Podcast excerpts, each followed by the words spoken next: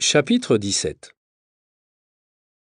Le lendemain, je vais à l'escale pour voir Paul Klein, mon informateur numéro un.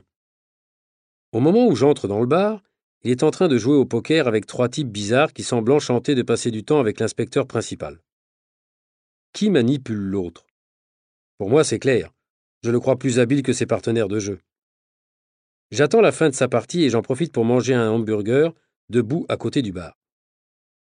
Viande élastique et pain sec. Pas extra comme menu. Mais je n'ai pas le temps de me préoccuper de diététique. Enfin, Klein termine sa partie et je peux lui parler. Salut Paul. Comment fais-tu pour rentabiliser tout ce temps que tu passes ici? Tu n'as même pas un ordinateur portable pour prendre note de tout ce que tu apprends. Tout est là, ça, c'est mon disque dur, dit-il en se frappant la tête. Dis-moi, t'aurais pas un escroc hyperactif sur ton disque dur actuellement? Je lui explique l'affaire qui m'occupe et je lui décris physiquement l'homme que je recherche. Écoute, je ne sais pas si c'est le même homme, mais le géant en costume vert dont tu me parles et ses manières d'aristocrate, ça me fait penser à un type qui depuis deux ans accumule les escroqueries et les vols. Je finirai bien un jour par l'attraper.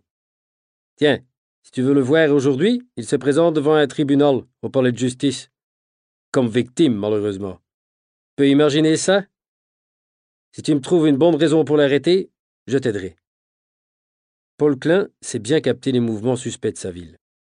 Bruxelles est une ville assez petite, assez provinciale en fait. On n'y est pas aussi anonyme qu'on l'imagine. Paul fréquente beaucoup de gens et son équipe d'informateurs est très efficace. Il a un instinct et une mémoire visuelle extraordinaires. Je sens que c'est la bonne piste.